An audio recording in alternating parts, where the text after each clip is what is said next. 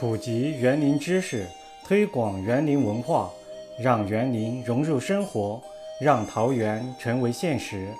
大家好，这里是园林生活家，今天为您播讲挺有意思的中国古典园林史第三讲：隐士的桃花源——魏晋南北朝园林。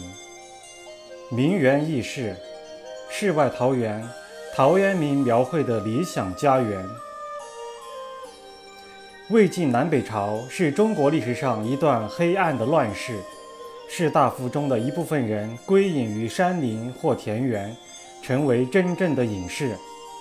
这些人具有很高的文化修养，但是厌倦了官场生活，不愿意为朝廷服务，所以选择远离城市繁华之地，营造自己的别墅。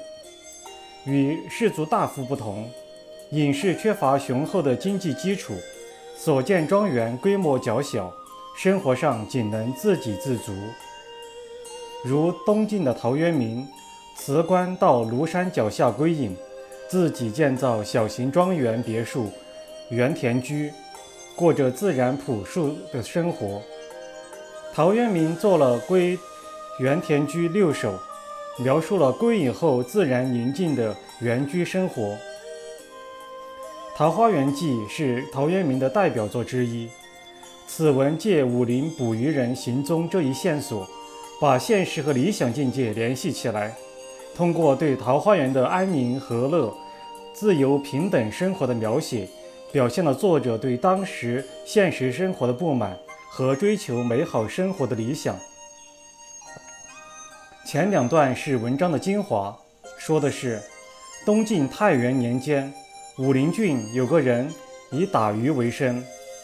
一天，他顺着溪水行船，忘记了路程的远近，忽然遇到一片桃花林，生长在溪水的两岸，长达几百步，中间没有别的树，花草鲜嫩美丽，落花纷纷飘洒在地上。渔人对此感到十分诧异，继续往前行船，想走到林子的尽头。桃林的尽头就是溪水的发源地，出现了一座山，山上有个小洞口，洞里仿佛有点光亮。于是他下了船，从洞口走进去。起初洞口很狭窄，只容得下一人通过。又走了几十步，突然变得开阔明亮了。呈现在他眼前的是一片平坦宽广的土地，一排排整齐的房舍。还有肥沃的田地、美丽的池沼、桑树竹林之类，田间小路交错相通，鸡鸣狗叫到处可以听到。人们在田野里来来往往耕种劳作，男女的穿戴跟桃花源以外的世人完全一样。老人和小孩们个个都安宁愉快，自得其乐。由此可见，青山屏障。建筑有序，拥有耕种的良田和灌溉的水渠，以及人们赖以生活的水体系统，这是自然景观功能的最好分区和布局。生活在这里的老人健康长寿，小孩活泼天真，一派幸福悠然的人间天堂景象。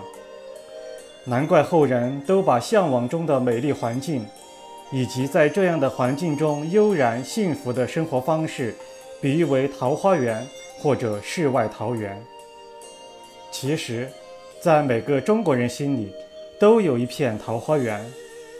那里土地宽广平坦，房屋规整有序，没有神仙皇帝，没有宫苑亭台，不必争名夺利，不必勾心斗角。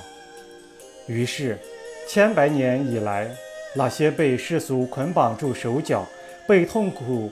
禁锢住灵魂的人们，个个都在追求世外桃源，又到不了桃源，辗转反侧，几乎要害起相思病来。终于有一天，有人将书卷一抛，行囊一直，长吟一声：“不找了，不找了，桃花源且自己造吧。”然后就有了中国园林的魂。著名建筑学家童俊先生曾说。中国园林是一处真实的梦幻佳境，一个小的假想世界。园林自建造之初就被寄予了关于隐逸和安逸的梦幻，又揉进造园人的一腔赤诚，三分幻想，七分执着，这才成就了人间的桃源，成了这个真实的梦幻佳境。高楼一筑，佳境难得，园林是难得的人间桃源。想了解更多更有趣的园林知识与故事，敬请关注“园林生活家”微信公众号和喜马拉雅“园林生活家”主播电台。本期节目到此结束，听众朋友们，再见。